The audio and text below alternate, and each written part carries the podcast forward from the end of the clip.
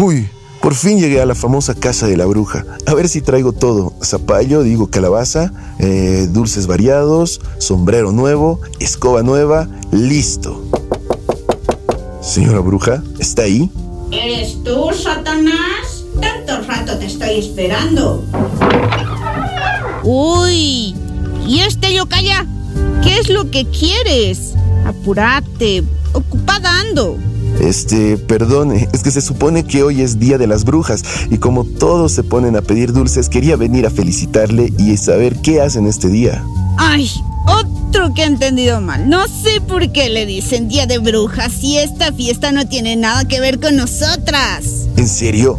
O sea que Halloween no es sobre las brujas? Va, claro que no. Y la fiesta real ni siquiera se llama así. Su nombre real es era una fiesta celta que celebraba el fin de las cosechas y de otro año, pero la gente no salía disfrazada a pedir dulces o a visitar casas de terror.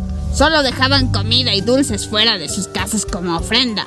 Entonces, ¿por qué se volvió una fiesta de terror? Seguro que los celtas también creían que en esos días las almas de los muertos regresaban a visitar a los vivos ellos encendían velas para ayudar a las almas de los muertos a encontrar el camino hacia la luz. Ucha, casi lo mismo que pasa en nuestro Día de Todos Santos, ¿no? Sí, pues. Pero tu Día de Todos Santos en realidad se celebraba el 13 de mayo, como San Jaime.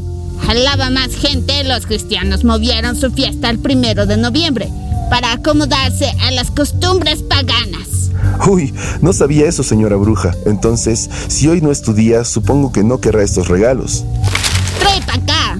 Soy muy dulcera y hace rato que tengo antojo de una sopita de zapallo. Quédate con la escobita. Aquí estás, Satanás. Aquí estás, Satanás. Ya me tenías preocupada. Nos vemos, papito. Vienes nomás si necesitas un amarre. ¿Su gato toca la puerta? Ay, no. Mejor me voy de aquí.